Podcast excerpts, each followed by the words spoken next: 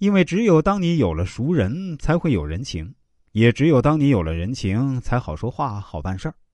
我们常常听到说这个事情是熟人介绍的，没问题。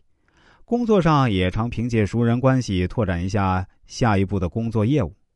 当熟人介绍和请吃饭联系到一起的时候呢，饭局就成了不断延伸关系的网络了，可以获得新关系，巩固老关系。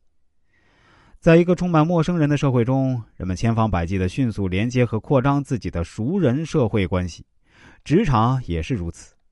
没有关系要寻找关系，有关系要利用好关系，借助老关系开辟新关系。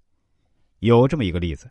苏珊一直在美国一家大公司做初级会计工作，在公司各个部门几经调整之后，他感到各方面的业务都应付自如了，便希望从中部调到佛罗里达州。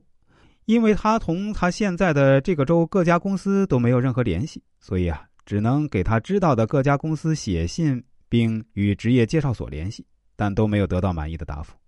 后来啊，苏珊决定通过关系网来办这件事儿。他动脑筋搜集了一下他所能利用的各种关系，而后列出了许多人的分类表。他从分类表中选出可以帮忙的一些关系，然后他记下这些人。这些人呢，直接或间接的同他想去佛罗里达州都有关系，而且啊，同为会计公司。最后，他做了进一步思考，确定这些人中有哪些人同会计公司联系更为密切。最终，他选了两个人，一位是他的老板史密斯，另一位是他的同事杰克。